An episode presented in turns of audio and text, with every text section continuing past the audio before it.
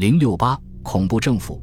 然而，在整个一七九三年的秋天，特派员的行动依然很自由，他们可以按照自己的想法行事。在这个阶段，恐怖是混乱的、无政府的、缺乏协调的，也是不受中央调控的。恐怖最具代表性的武器就是革命军队，外省也在模仿巴黎，纷纷建立革命军，其总人数达四十万之巨。执行恐怖任务的革命军无所不为，但其主要任务是威胁、惩罚、逮捕和镇压。任何人的活动都有可能被当作反革命行为。特派员如果怀疑地方有二心，也常常会将设立革命军提上工作日程。革命军成了那些积极可靠的爱国者的据点，他们多数是已婚的技工，来自市镇，基本在当地活动。巴黎派去里昂的部队是个例外。实际上，对这些部队来说，地方性知识极为关键。他们知道谁是疑犯，在哪里能逮住他们。正因为如此，革命军的大部分时间都在农村着力搜寻粮食，追捕囤积商和投机分子。在他们看来，这些人贪婪成性，无视最高限价法，所以市镇里的爱国者才会挨饿。一七九四年春，法国很多地方都设立了警备委员会，这个组织的运作也依靠地方性知识。除了贯彻执行九月通过的嫌疑犯法以外，他们还肩负许多其他责任，比如审批爱国公民证书。这种证书既是一种身份证明，也是一个人可靠的公共凭证。起初，只有外国人需要携带这些文件，但是嫌疑犯法将此普遍化，那些没有爱国公民证书的人会被逮捕和监禁。实际上，在恐怖统治中，因各种嫌疑罪名而被监禁的人多达五十万，监狱无法容纳这么多罪犯，临时囚禁的地方条件又很差，所以有一万多人死在牢里。虽然他们还没来得及被审判。但他们也应算是恐怖的受害者，在混乱且充满暴力的1793年秋天，未经审讯或未见于官方记录就被杀害的人成千上万。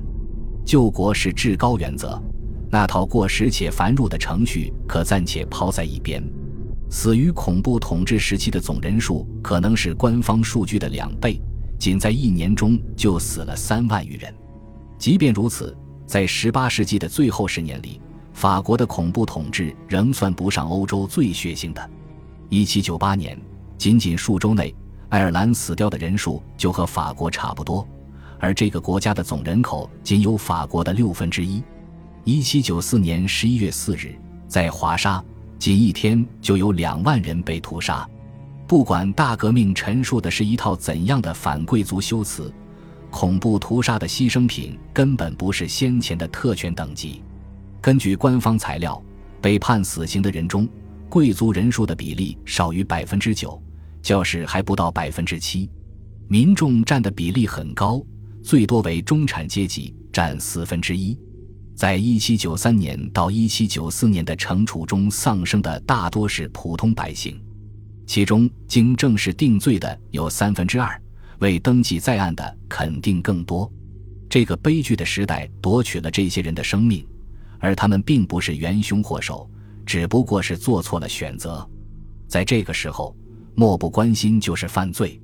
联邦党或保王党叛乱地区以及边境各区都是判处死刑比例最高的地方，这绝不是偶然，因为在这些地方。络绎不绝的各类反对派军队，往往让当地人莫衷一是、无所适从。同时，另一些区，尤其是法国中部，基本没有受到恐怖的影响。和那些骚乱地区有所不同，这些地方的恐怖往往是由于某人的一时冲动，或者是特派员本身所导致。有时候，这种恐怖也常常会被周围一大片地区效仿，例如。地处法国腹地的涅夫勒省没有理由让国民工会担心，但是1793年9月腹泻的到来却让涅夫勒省燃起了宗教恐怖的星星之火。腹泻原是教士，来自旺代，在那里，他对教士疯狂煽动民众、抵制共和国权威的能力有切身的体会，因此，腹泻认为基督教和共和国绝不能共存。必须彻底清除立宪教会的遗迹。傅歇倡导市民宗教，他还计划在九月二十二日那天举行布鲁斯特盛宴，谴责宗教的诡辩。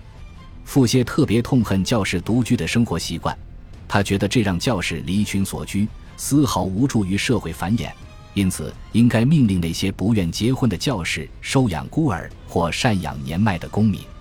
十月十日，傅歇发表了一份宣言，宣称法国人只能崇拜普遍德性，当然可以自由且平等地传播各种教义，但是公共场合严禁这类行为，而且墓地也不能有任何宗教标志。每个墓地的每扇大门上都要铭刻“死亡乃是永恒的睡眠”。由此。著名的废除基督教运动开始了。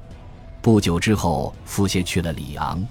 肖梅特一直很留意傅歇的活动，他从巴黎赶来，探访自己故乡的涅夫勒省，也把废除基督教运动的想法带回了巴黎。在巴黎公社同僚的支持下，这一运动在首都迅速开展起来。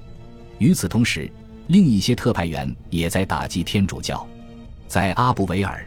教士控制着佛兰德斯的边界地区，杜蒙强制执行公开弃教宣誓的命令。对那些立宪教士而言，现在只有公开进行弃教宣誓，才能证明他们效忠大革命。十月七日，吕尔亲自监督捣毁兰斯地区那些装有克洛维神油的小药瓶。原先这些神油涂在法国国王身上，起到神话作用。但是杜蒙和吕尔的这些做法都没有得到国民工会的许可。另外，十月五日，工会颁布实施了新的共和历，这是法国与各种形式的宗教进一步决裂的标志。近年不再从耶稣诞生算起，而是从一七九二年九月二十二日法兰西共和国创立算起，所以一七九四年是共和二年。每年十二个月，每月三十天。每个月的名称都与节气有关，每月三周，每周十日，以一个休息日结束，因此周日消失了，除非和不太频繁的休息日吻合才会出现。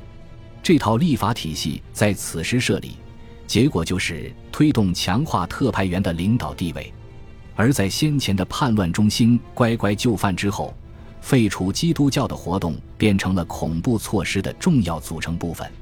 一旦活动开展起来，马上就变成了大规模的民众运动。他们撕毁画像，捣毁教堂，偷走圣衣，套在做仪式的僧侣身上，以示亵渎。他们扬言为了国家的需要，肆无忌惮地融化教堂大钟，拿走各种金银餐具，用来铸枪铸币。革命军很支持这样的行动，因此在巴黎革命军离开里昂之后。剩下的只有被洗劫一空的教堂，部队所到之处留下的尽是被烧毁的事物、圣衣和圣像。有些革命军比较有组织和纪律，雅各宾俱乐部、民众社团，更不用提地方当局，都十分积极地组织崇拜理性、和谐和智慧，崇拜之前教会享有的其他有价值的特质。他们会把教士叫来，在这类节庆达到高潮的时候。让这些教士放弃自己的誓言，宣布自己会结婚。如果他们能和修女结婚，那是最好的结局。肖梅特从涅夫勒省回来后，巴黎公社就将废除基督教纳入正式工作日程。十月二十三日，巴黎圣母院前门上的国王肖像被揭下。早在八月，国民工会就已经下令亵渎圣丹尼的王室陵寝，此时他已被掏空。街名里也不再出现“圣”这个词，马拉的半身像取代了原来的宗教塑像。此外，国民工会还想进一步推动这一趋势发展，在十月二十日下令，任何教士，包括立宪教士和未宣誓教士在内的所有教士，如果被六个公民揭发没有公民精神，那么就要被流放；而任何先前被判处流放仍逗留境内的人，一经发现就要受到惩处。他们在巴黎禁止穿戴传教士服饰。十一月七日，民选的立宪主教古贝尔先前批准其管辖的教区教士举行教士婚礼。他携本教区十一名教士来到国民工会，正式辞退主教职位。在递交了主教徽章后，古贝尔戴上了自由、和平等之帽。此后数日内，选择古贝尔这种做法的教士并不少。不久，工会里就剩下布鲁瓦主教格雷古瓦一人还坚持穿戴教士服饰。巴黎各区一致通过了反对教士的提案。十一月十二日，一直推崇雅克鲁的格拉维里耶区代表团派成员去国民工会。这群人佩戴着他们自己区的教堂中的装饰物，这是自由人民的理性从先祖的迷信般的信仰中夺来的战利品。他们要求关闭各区的所有教堂。代表团退去后，随之而来的是一场浩大的公共典礼，地点就在圣母院，当时被人们改称为理性殿。在十一月十日举行的这场典礼上，爱国少女身披白纱，在昭礼殿堂前列队行进。这座殿堂位于祭坛曾高耸的地方，庆典进入高潮，一座象征自由的头戴红帽的女性雕像耸立起来。对于这一幕，官方的叙述充满了敬意，此乃大自然之杰作。自由女神是日常生活中的一个角色，但从象征意义来讲，自由女神引领着公社的官员前往工会，在国民工会中，她受到了主席与各位秘书的热情拥戴。